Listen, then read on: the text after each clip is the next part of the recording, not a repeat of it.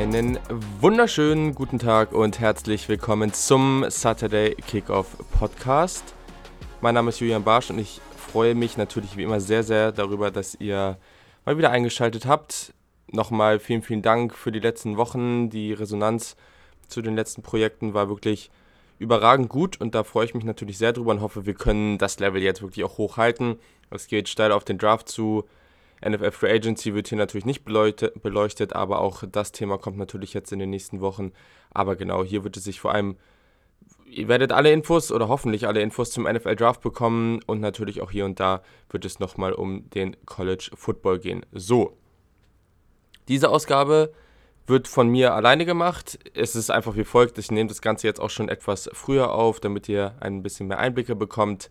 Ist einfach so, dass ich die Woche in Kopenhagen wegen meinem Studium bin und in der Woche irgendwie keine Zeit habe, jetzt auch zusätzlich irgendwas aufzunehmen. Und deswegen mache ich das jetzt ein bisschen früher und nehme das als so eine Art Übergangsfolge, sage ich mal. Worum wird es gehen? Es geht zum einen um das Thema, wie scoute ich und wie werden auch die Previews jetzt ablaufen, die NFL Draft Previews. Ist einfach vielleicht ganz relevant. Ich habe da mein gewisses System. Ich glaube, jeder, der irgendwie scoutet klingt immer so übertrieben. Also, ne, ich glaube, wir sind äh, die meisten hier in Deutschland nicht auf dem Niveau oder äh, nicht annähernd auf dem Niveau wie die Scouts in den USA, aber wir versuchen natürlich unser Bestes und versuchen euch eben so ausführlich wie möglich über die ganzen Prospects zu informieren. Und da hat jeder halt sein System. Und ich würde euch gerne mein System erklären, weil das macht auf jeden Fall Sinn. Da ja, dass die Basis für das ist, was in den nächsten Wochen dann halt immer in den Rankings besprochen wird. Und das ist, glaube ich, nicht ganz unwichtig. Plus, ich habe mir da ein bisschen was Neues ausgedacht und das unterscheidet sich vielleicht ein bisschen von dem, was andere so in ihrem System machen. Ich glaube, das trifft es ganz gut. Mhm.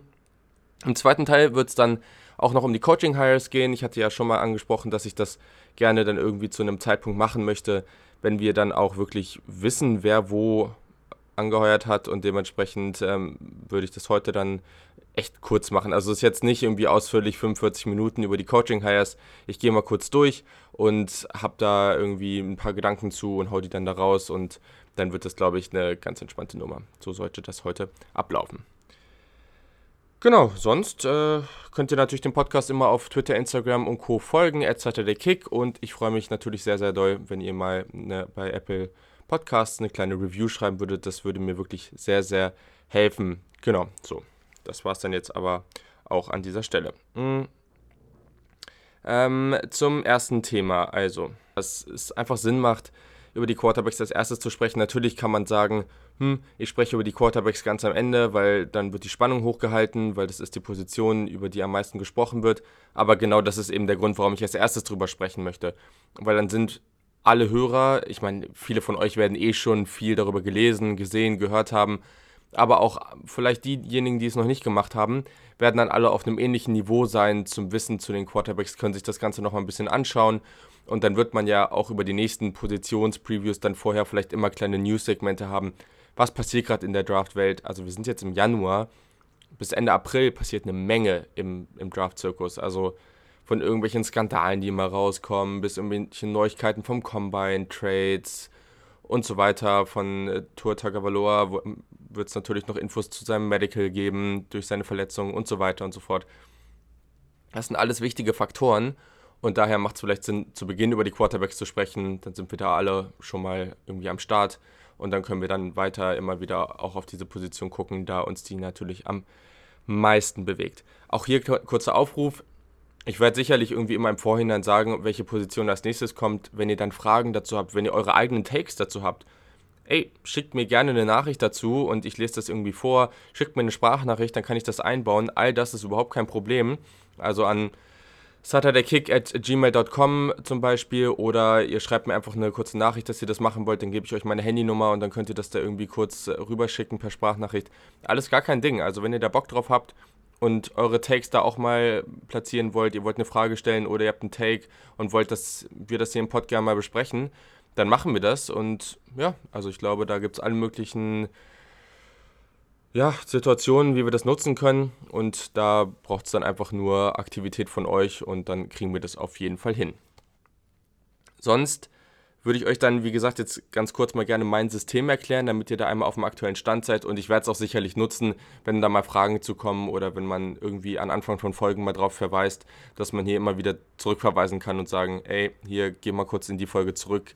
Gerade am Anfang, das geht ganz flott, da kannst du kurz reinhören und dann ähm, wisst ihr auch, wovon ich da gerade spreche, weil ich werde sicherlich das System immer kurz erklären, aber jetzt nicht immer ellenlang oder ellenlang wird es ja auch nicht, aber ich werde es nicht in aller Ausführlichkeit erklären, wie ich es jetzt vielleicht kurz machen werde. Genau. Also, ich glaube, der größte Unterschied, den ich mit dieses Jahr gemacht habe, ähm, ist, dass ich keine klassischen Grades mehr vergeben werde, sondern das Ganze in Tiers. Also Tiers irgendwie der englische Begriff. Ich finde, es gibt nicht so einen guten deutschen Begriff dafür, aber so Kategorien, Gruppierungen vielleicht. Das kommt bei mir tatsächlich mehr aus dem Basketball. Ich habe ja auch lange irgendwie Basketball-Scouting gemacht und so weiter und da haben wir das eigentlich immer so gemacht, dass wir vor der Saison klare Tiers hatten. Es gab irgendwie eine Superstar-Tier, eine All-Star-Tier, eine Starter-Tier, Bankspieler oder Rollenspieler und so weiter. Und haben dann immer versucht, die Spieler dort einzugliedern. Das Problem, oder ich fand das immer sehr, sehr gut, weil man daran auch sehen konnte, wie stark ist eigentlich eine Draft-Class zum Beispiel. Es gab die Möglichkeit, dass man einfach so Gruppierungen hatte. Ich finde es eh immer schwierig. Wenn man jetzt, vorher hatte ich glaube ich eine, ein Ranking oder Grades zwischen 8 und 0 und dann war irgendwie 0 halt kein Spieler, der in der NFL spielen sollte, aus verschiedensten Gründen. Acht absoluter Hall of Fame Superstar. Okay. Aber wo ist jetzt, also wo kann ich jetzt für mich so den entscheidenden Punkt setzen zwischen 7,2 und 7,25? Oder was sagt das eigentlich am Ende aus? Oder wenn man halt sagt, okay, der Spieler sollte am Anfang der Draft gezogen werden und der Spieler sollte an, weiß nicht, Mitte der ersten Runde gezogen werden und der Anfang der zweiten Runde sowas ähnliches erkläre ich gleich auch noch, werde ich zwar auch ganz grob machen, aber nicht mehr so genau wie vorher, weil das hängt ja auch immer sehr, sehr stark davon ab, wie gut die Draftklasse ist. Also wenn ich sage, hm, das ist ein Spieler, der sollte zwischen Pick 5 und 10 gehen. Okay, gut. Das, diese Aussage basiert ja auf meinen Erfahrungswerten. Wie gut waren Draftclasses in den letzten Jahren, die ich so mitbekommen habe und aufgrund dieser oder auf Basis dieser Erfahrungswerte, wo würde ich ihn einschätzen? Das Problem ist aber, vielleicht ist diese Draft-Class viel besser, vielleicht ist sie viel schlechter. All das, ne, also da, da macht so eine, oder macht meiner Meinung nach so eine Einschätzung gar nicht so unglaublich viel Sinn. Es ist doch eigentlich dann viel cooler zu sagen, okay, der Spieler hat jetzt mm, All-Pro-Niveau oder der Spieler hat ähm, ein qualitativ gutes Starterniveau, da ordne ich ihn erstmal ein, da sehe ich ihn am Ende und dann am Ende wird sich das Big Board schon so formen und dann sieht man schon, wo er ungefähr gerankt wird und dann sieht man auch, wenn er dann halt auf Position 70 ist, dann, dann wird er halt irgendwo äh, Anfang der dritten Runde gezogen und dann macht es eben sicherlich auch Sinn so. Natürlich kommt am Ende dann, wie ich gerade schon gesagt habe, auch ein Ranking dabei raus. Aber das ist halt dann etwas anders angeordnet.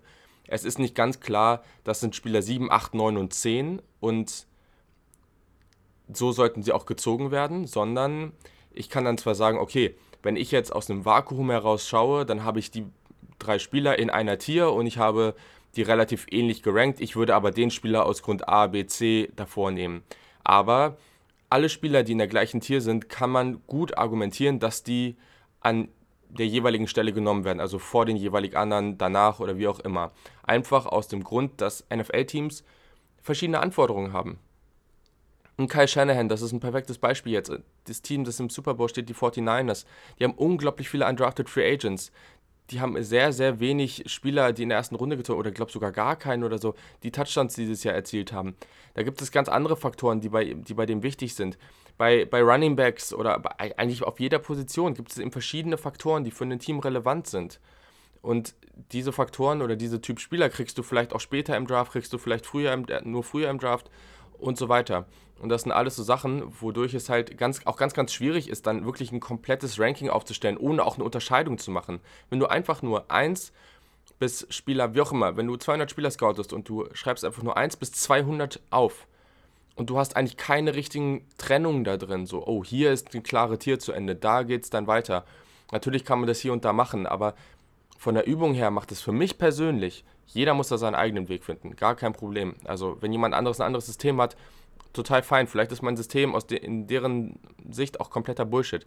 Aber für mich macht es total viel Sinn zu gucken, okay, was haben wir hier eigentlich für, für eine Kategorie, was haben wir hier für Typ Spieler, wo ist der klare Cut und wo sollten die Spieler dann, also welcher Spieler sollte jetzt vielleicht noch nicht gehen. Das macht für mich da an der Stelle irgendwie total viel Sinn und ähm, ist eben auch ganz spannend, so auf, gerade wenn man jetzt so auf die nächsten Jahre guckt oder sagt, man macht das jetzt irgendwie mal so fünf, sechs Jahre, dann kann man zurückgucken und sagen, ey, in der Hall of Fame-Kategorie habe ich jetzt echt gar nicht so viele Spieler und das waren irgendwie die vier, fünf Spieler, die über die Jahre in dieser Kategorie waren, weil man da vielleicht auch echt kritisch war, Spieler da reinzumocken, weil wenn man einfach mal drauf schaut, so viele Spieler in dieser Kategorie gibt es in der NFL nun mal nicht. Und meiner Meinung nach gibt es da auch zu viele von. Also sowas wie Hall of Fame oder ja, oder Spieler, die in der Hall of Fame gewählt werden, das soll wirklich auch eine Elite bleiben, weil sonst macht das ganze System irgendwie auch keinen Sinn. Und genau, daher würde ich echt sagen, muss das auch kritisch betrachtet werden. Genau, ich glaube, das, das macht soweit irgendwie auch ganz, ganz gut Sinn. Als Hilfe zu den Kategorien kann ich ja nochmal kurz sagen, was ich da so habe. Also ich habe einmal, wie gerade schon gesagt, das sogenannte Hall of Fame Kaliber, also wirklich die absolute Elite. Dann habe ich All-Pro, das sind Spieler, die sich in der Karriere häufiger in der All-Pro-Diskussion befinden und diesen Status auch mindestens einmal erreichen werden. Klar, wir wissen es vorher nicht, niemand weiß, was passieren wird, aber das sind wirklich Spieler, die auf ihrer Position zu den Besten gehören. Und wenn wir jetzt überlegen, welche Spieler gehören momentan zur All-Pro-Diskussion, also es waren über lange Jahre natürlich die Jungs wie irgendwie Rogers und Brady und, und Breeze und Co. Momentan sind es dann sicherlich eher Mahomes und Russell Wilson und so weiter. Ne? Also es ist immer so eine, ich weiß nicht, so zwei, drei, vier, fünf Spieler irgendwie in die Richtung. Und äh, je nach, natürlich auch je nach Position, bei den Receivern sicherlich mehr als bei den Quarterbacks. Aber das macht auf jeden Fall Sinn. Und genau, dann haben wir die Quality NFL Starter-Riege. In diesen, oder diese Spieler starten, starten in den meisten Teams der NFL auf der Position, weil er eben sehr viel Qualität mitbringt. Es fehlt jedoch an Qualität, um den Sprung auf das Star-Niveau eines All-Pros zu machen. So habe ich mir das jetzt hier aufgeschrieben. Also das sind wirklich, wirklich gute Spieler, die einfach wirklich gewertschätzt werden, die sehr viel Qualität mitbringen, aber wo der Sprung eben noch nicht ganz da ist. Dann gibt es den Average NFL-Starter, also den Durchschnitts-NFL-Starter. Der sieht natürlich trotzdem viele Minuten, startet auch bei relativ vielen Teams, aber ähm, halt nur, wenn wirklich kein Star oder kein guter Spieler auf der Position zu finden ist. Kann an guten Tagen auch mal den Unterschied ausmachen. Das Skillset lässt es aber auch zu, dass er in gewissen Matchups wirklich overpowered ist, also dass er wirklich auch Probleme bekommen kann. Ich glaube, ein Beispiel an dieser Stelle jetzt gar nicht von wie ich ihn vor dem Draft gesehen habe, sondern wie es jetzt in der Saison war, ist zum Beispiel ein Blake Martinez. Den würde ich hier sicherlich schon momentan fast eher am unteren Ende dieser Tier sehen. Aber das ist einfach ein Spieler, der hat viel Gutes gemacht in den letzten Jahren. Der hat ja auch kein einziges Spiel für die Packers verpasst. Wirklich ein guter oder viele solide Minuten auf Mittellinebacker gespielt jetzt aber gerade letzte Saison eben auch klar gezeigt, dass er große, große Probleme in Coverage hat und das brauchst du als Linebacker heutzutage nun mal. Deswegen hätte er keine Chance, wenn man ihn jetzt praktisch retros retrospektiv sieht, ähm, hat er keine Chance, in diese Quality NFL Starter-Riege zu kommen. Die nächste Kategorie ist NFL Backup. Also der Spieler ist kein Starter in der NFL, bringt aber mindestens einen guten Skill mit, durch den er an Relevanz gewinnt. Also hm, jetzt müssen wir kurz überlegen. Also ein Raheem Mostert, den würde ich jetzt wahrscheinlich gerade, der Running Back der Niners, der jetzt gerade so viel Erfolg hat, den würde ich jetzt gerade wahrscheinlich sogar höher ranken. Aber lange Zeit hat er ja auch, oder galt er immer als Running Back mit großen Fumble-Problemen. Und das war jetzt jemand, der einfach extremen Speed mitbringt. Also wirklich auch Next-Level-Speed mitbringt. Und das ist dann jemand, wo viele sagen, okay, hm, finde ich immer wieder spannend, den in mein Team zu holen und irgendwie zu gucken, was können wir mit dieser Art Spieler machen.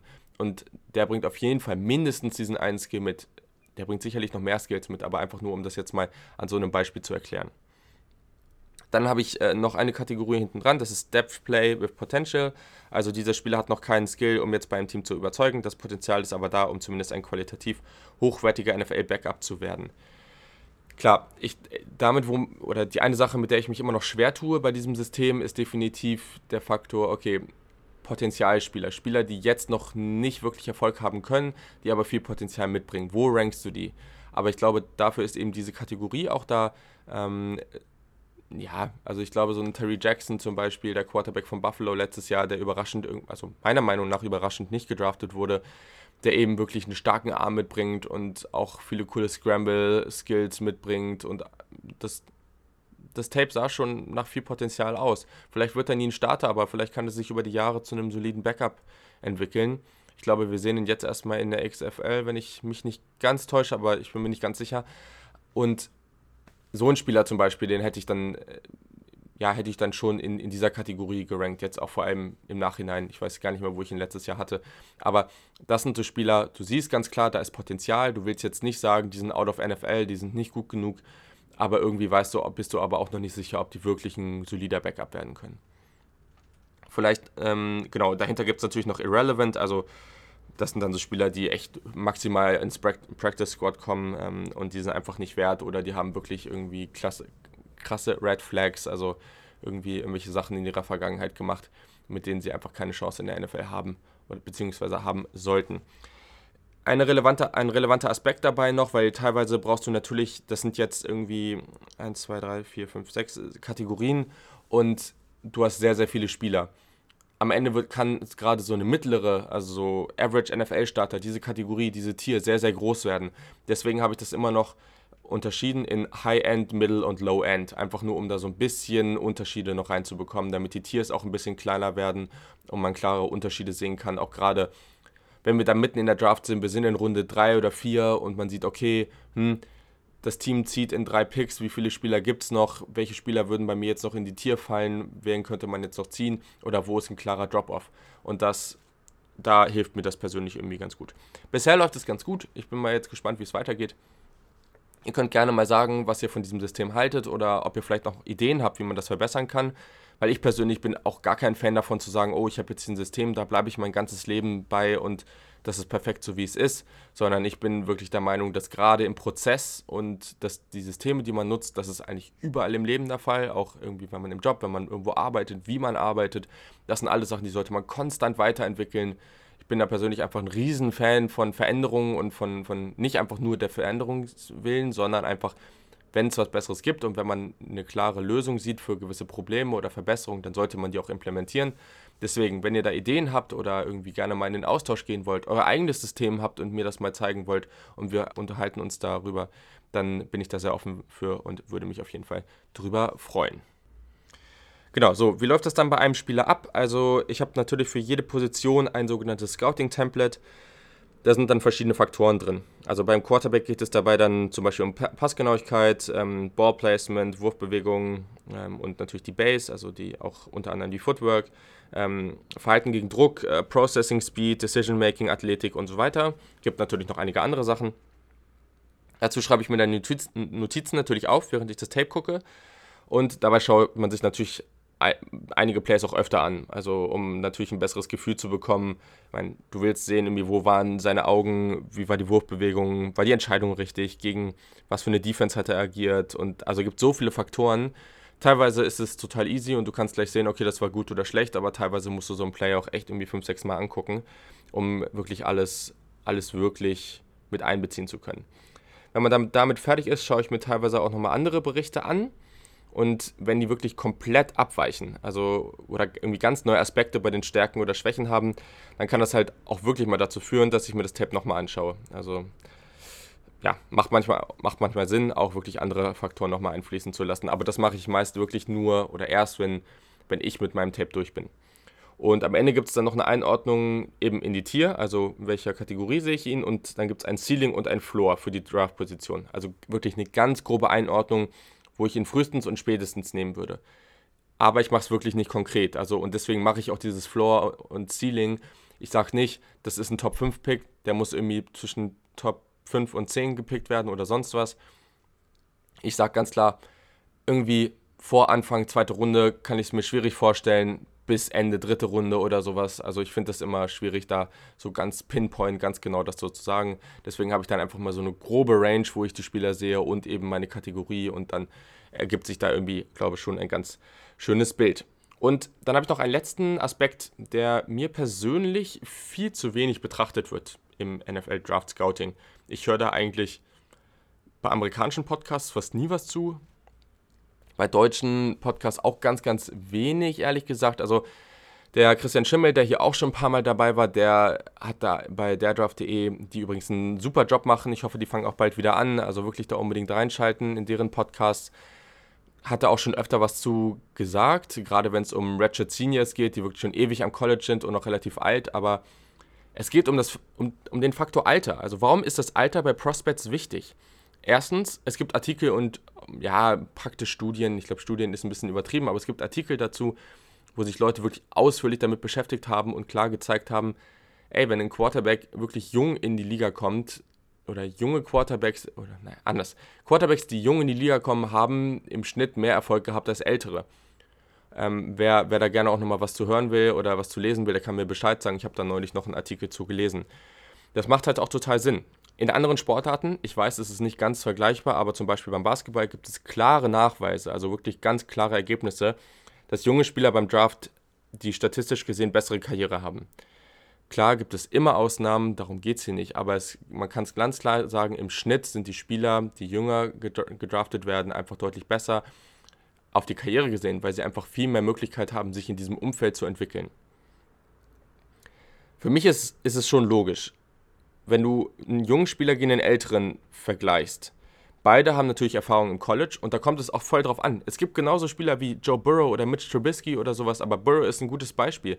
Relativ alt im Draft, war ewig am College, hat aber nur ein, hat jetzt zwei Starting Seasons. So, dann hast du aber andere Spieler, eben einen Jake Fromm, der ist deutlich jünger, hat drei Starting Seasons, weil er eben schon als Junior reingeht und als, als Freshman gleich gestartet ist. Das ist natürlich, also da können die Spieler selber nichts für, aber das ist natürlich ein Faktor.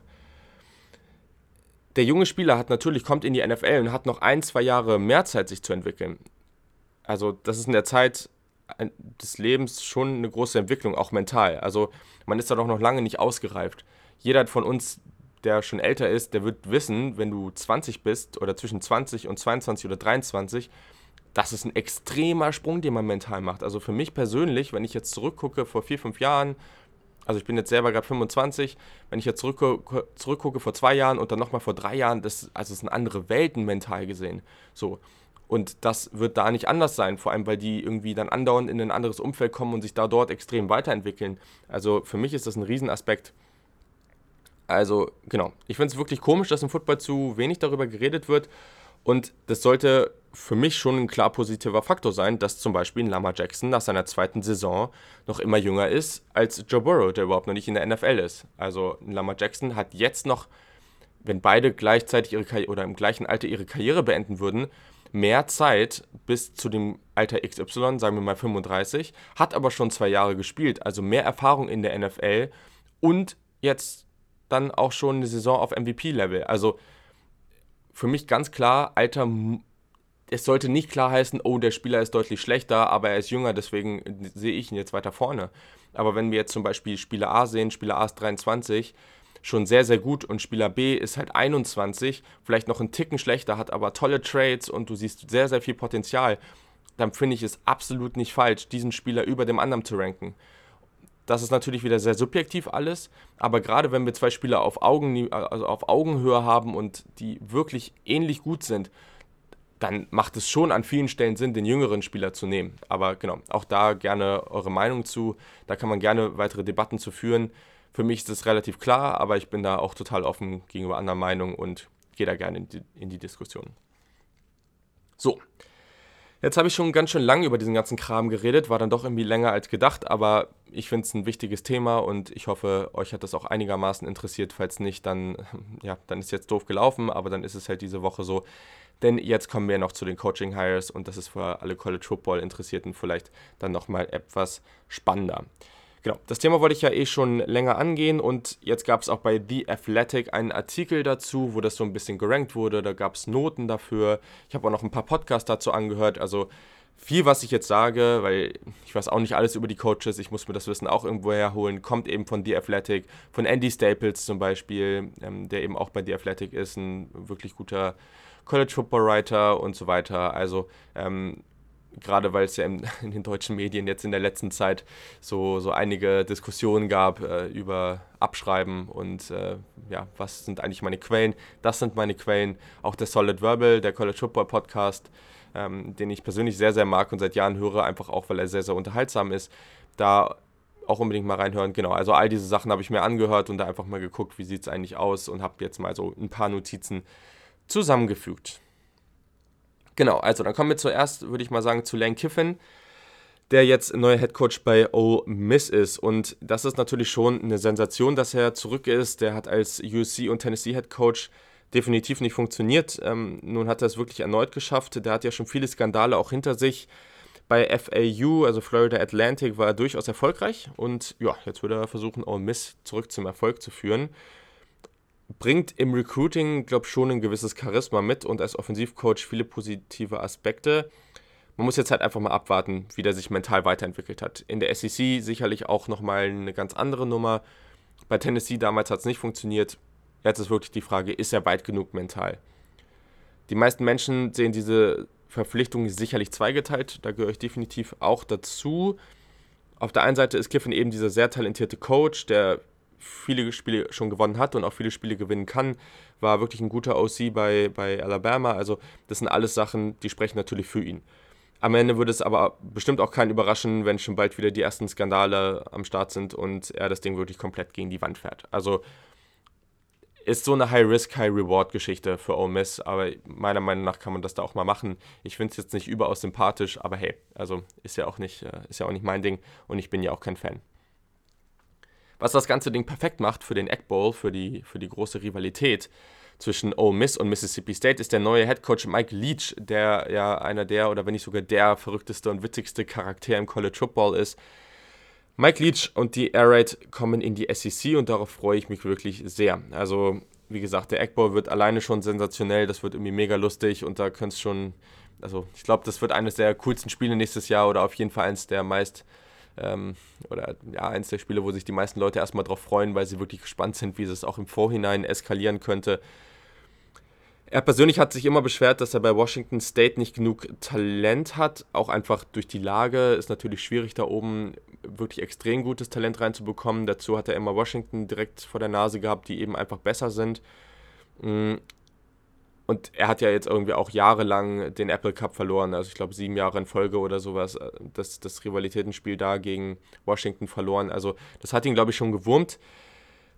Jetzt hat er zwar in Mississippi und in dieser Gegend im Süden der USA deutlich besseren Zugang zu viel Talent, aber ich würde trotzdem sagen, dass das jetzt an der Stelle so ein bisschen trügen kann, weil er hat trotzdem das Problem, dass die Talent Gap, also diese Lücke zu Teams wie Alabama, LSU und Co. vielleicht noch größer ist, als sie jetzt vorher war. Also, also auch im Vergleich zu Washington. Ich glaube, dass das wird jetzt schon interessant, was er damit machen kann, was er mit dieser Offense machen kann, wie Spieler da unten drauf reagieren und wie sehr das vielleicht Teams wie eben die Großen in der SEC, aber auch eben andere in der eigenen Division halt überraschen wird oder eben nicht. Also ich glaube, das wird ganz, ganz spannend und da freue ich mich auf jeden Fall tierisch drauf.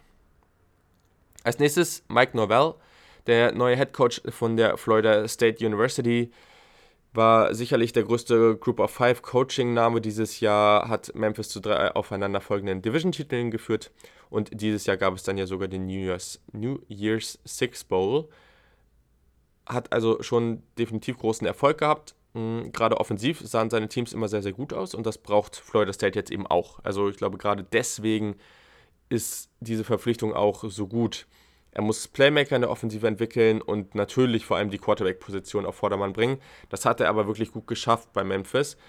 Gerade im Recruiting hat man sofort gesehen, dass seine Verpflichtung einen positiven Einfluss hat. Man hat ja jetzt auch mehrere Quarterbacks gleich nach Florida State oder ähm, zu, den, zu den Seminoles ziehen können. Also ich glaube, das entwickelt sich gerade sehr, sehr positiv und sollte mal gucken, dieses Jahr, ob man da gleich einen großen Sprung sieht, wird man sehen. Aber spätestens nächstes Jahr rechne ich dann schon mit einem soliden Sprung. Und wenn sich alles positiv entwickelt, dann werden wir vielleicht auch in zwei, drei Jahren wieder eine kompetitive ACC haben. Genau, bei Memphis, da mache ich jetzt kurz weiter. Ryan Silverfield hat übernommen. Der war die kompletten vier Jahre Teil vom Mike Novell-Staff und gilt wirklich, wirklich als zukünftiger Coaching-Star. Hat den gesamten Coaching-Staff zusammenhalten können, was sehr wertvoll ist und auch sich dann, also seinen Nachfolger auf Defensive Coordinator irgendwie ganz gut, also ganz, ganz gut verpflichten können. Ähm, ich denke, da Memphis hat da sehr, sehr gute Chancen, da weiterzumachen, wo sie, wo sie jetzt aufgehört haben. Also sie bekommen viel Talent zurück, Brady White auf Quarterback ist zurück, das sind alles wirklich positive Faktoren und dadurch rechne ich jetzt eigentlich nicht damit, dass es da einen großen Abbruch geben wird. Mal gucken, wie lange er da wirklich bleibt, bis er dann wieder von, wenn es gut läuft, vom nächsten großen Programm aufgegabelt wird. Aber so ist das eben bei vielen Group of Five Teams und Memphis ist er sicherlich hervorragend positioniert. Kommen wir zu der größten Lachnummer oder einer der größten Lachnummern im College Football und vor allem in der Big Ten, Rutgers. Die haben Greg Schiano geholt und das ist sehr, sehr interessant, weil Greg Schiano ist eine hervorragende Verpflichtung für Rutgers, aber für Unis wie Tennessee, wo er ja mal im Gespräch war, ist es, wäre es das definitiv nicht gewesen. Also er war schon mal erfolgreich bei Rutgers, das ist vielleicht auch sehr, sehr, oder nicht nur vielleicht, das ist sehr, sehr wichtig dabei und er kennt sich in der Gegend aus. Das ist ein Typ Coach, der sehr, sehr viel Kontrolle möchte. Das muss man dazu sagen. Und bei einer Riesenuni mit vielen Menschen, die auch eben irgendwo Kontrolle haben wollen, wie zum Beispiel Tennessee, funktioniert das vielleicht nicht ganz so gut.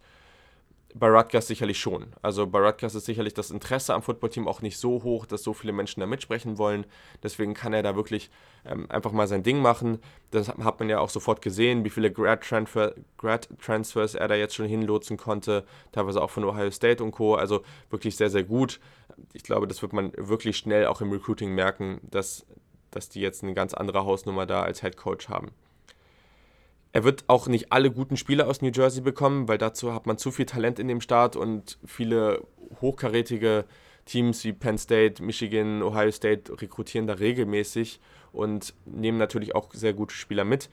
Aber wenn er regelmäßig gute Spieler aus dem Staat bekommt, wird man da in einem sehr, sehr guten Spot sein. Letztes Jahr haben vor allem Illinois und Indiana natürlich auch gezeigt, dass dort ein gewisses Vakuum in der Big Ten ist. Also sicherlich nicht, um jetzt ins Playoff zu kommen oder um die Conference zu gewinnen. Aber wir haben da ganz klar so Ohio State, Michigan, Penn State für die ersten drei Plätze ziemlich regelmäßig. Aber dahinter ist schon noch Platz, um zumindest genug Siege zu holen, um, um in den Bowl zu kommen. Und wenn du jetzt regelmäßig es schaffst, sage mal, in zwei von drei Jahren oder zwei von vier Jahren im Schnitt in den Bowl zu kommen bei Rutgers, das ist, wäre doch schon mal ein enormer Schritt. Also wenn man wirklich jedes Jahr so fünf bis sieben Siege holt, das wäre schon mal ein guter Schritt und danach kann man weiter gucken. Aber das wäre schon mal ganz, ganz toll und ich glaube, grundsätzlich hat Giano da auch eine gute Chance, das hinzubekommen. Dann kommen wir zu einem weiteren großen Namen, das ist Dave Aranda, der ehemalige LSU Defensive Coordinator, der jetzt bei den Baylor Bears anfängt. Der Nachfolger von Matt Rule, der ja wirklich viel Erfolg hatte, gerade letztes Jahr das Team also einen unglaublichen Umbruch da geschafft hat aus einer Saison, wo man nur einen Sieg äh, hatte, zu dann eine Niederlage oder dann einer Saison, wo man nur noch eine Niederlage hatte. Der ist ja jetzt Head Coach der Carolina Panthers in der NFL.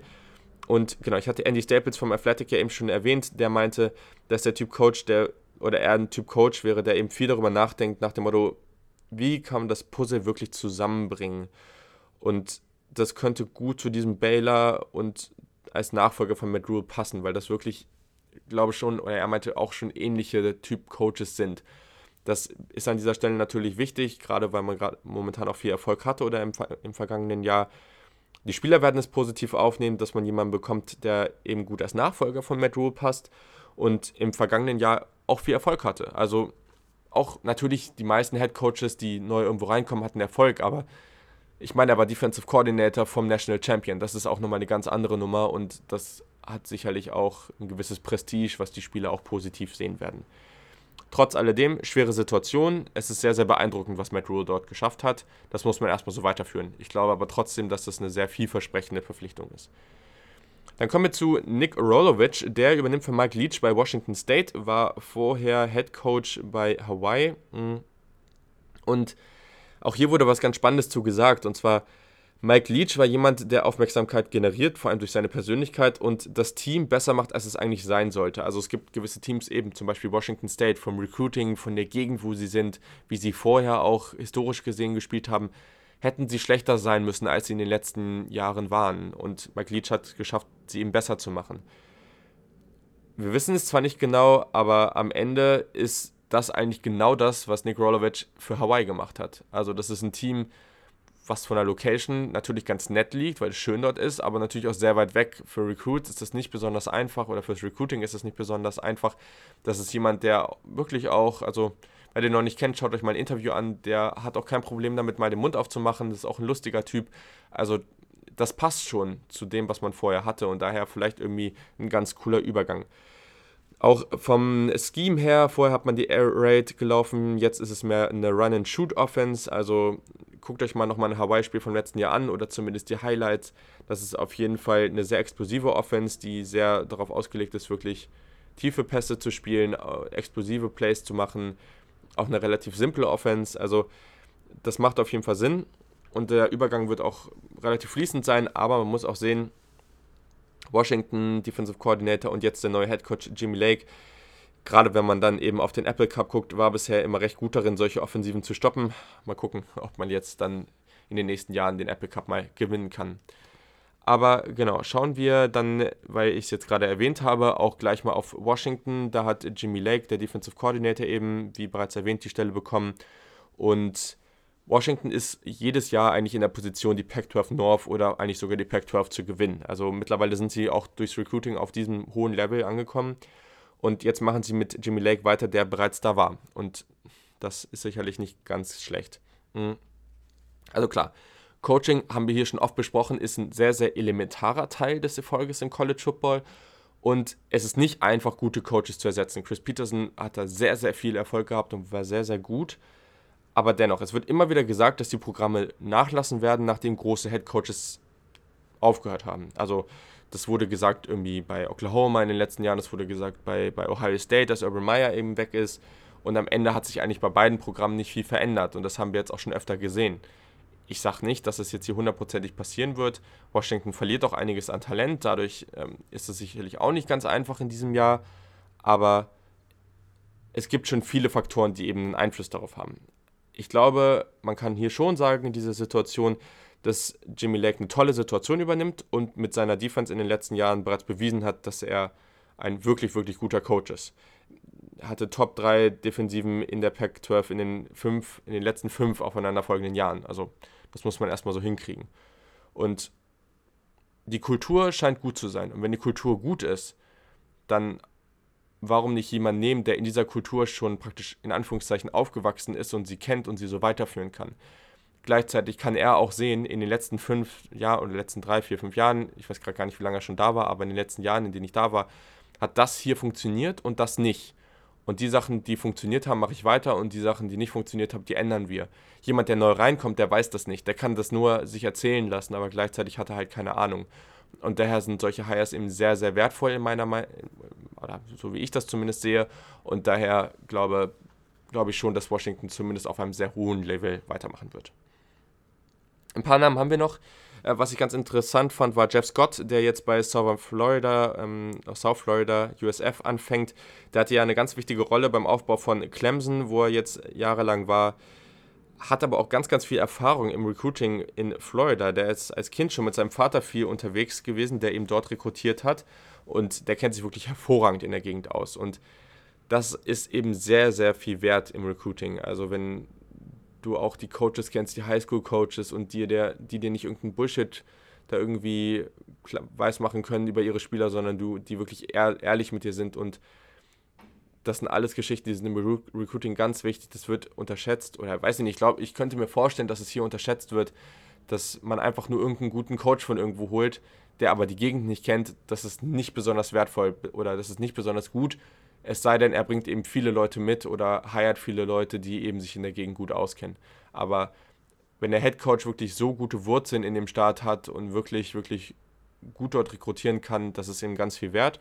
Und vor allem, wenn wir jetzt hier gucken, gegen wen tritt er vor allem an? Vor allem gegen UCF, also Central Florida. Und Central Florida war, hatte natürlich viel Erfolg in den letzten Jahren und ist eigentlich in allem besser als USF. Also nicht nur auf dem Feld, sondern das Stadion ist, ist schöner, die Trainingsanlagen, die Lockerrooms, alles, es wurde überall mehr Geld reingesteckt. Und das sind natürlich Faktoren, wie kann er dagegen gewinnen? Natürlich arbeitet man wohl angeblich gerade auch daran, das ein bisschen zu verbessern, aber er kann eigentlich nur mit seiner Persönlichkeit gewinnen und die Spieler irgendwie persönlich überzeugen, South Florida ist der bessere Fit für dich. Und ich glaube, grundsätzlich hat man hier schon eine ganz gute Chance, damit so erfolgreich zu sein.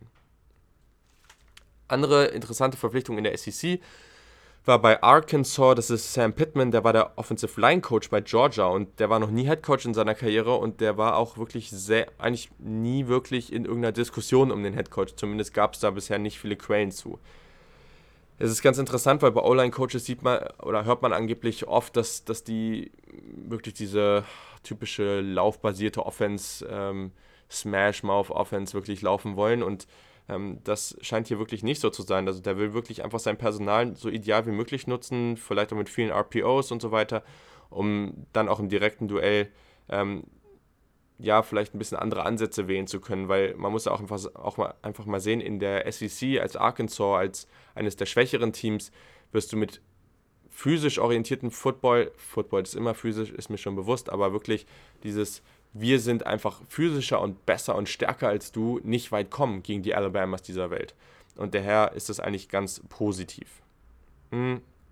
Außerdem, weil er ja nicht so viel Erfahrung hat, ist es ganz cool zu sehen, dass er mit dem ehemaligen Missouri Head Coach Barry Odom ähm, einen Defensive Coordinator gewinnen konnte, der eben da auch gerade mit seiner Erfahrung eine große Hilfe ist. Außerdem kommt Kendall Bryles als neuer Offensive Coordinator von Florida State hatte in den letzten Jahren sicherlich mal mehr Erfolg und weniger, aber man kann auch sagen, dass gerade die 2018er Offense bei Houston so die eine Offense war, die wirklich seine war. Also sonst gab es viele Einflüsse von anderen Head Coaches.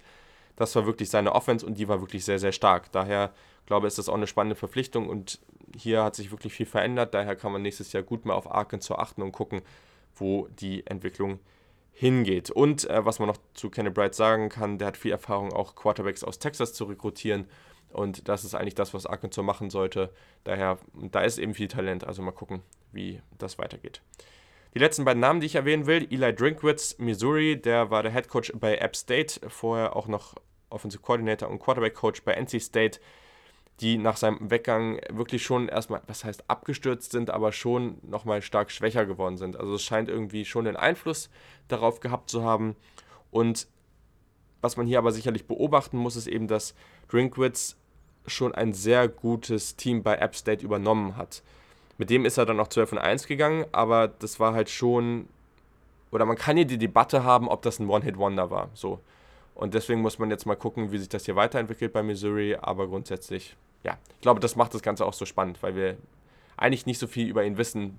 Ähm, gibt vielleicht gewisse Leute, die da irgendwie mehr Einblicke haben. Ich, ja, ich befasse mich jetzt nicht so viel mit App State und mit Missouri, aber am Ende kann man da jetzt schon von oben drauf gucken und sagen, okay, das ist jetzt kein, kein Head Coach, der jetzt irgendwie über fünf, sechs Jahre großen Erfolg hatte und wo das wirklich auch Basis von ihm geschaffen wurde. Das war eben nicht so und deswegen wird es hier, glaube ich, ganz, ganz spannend.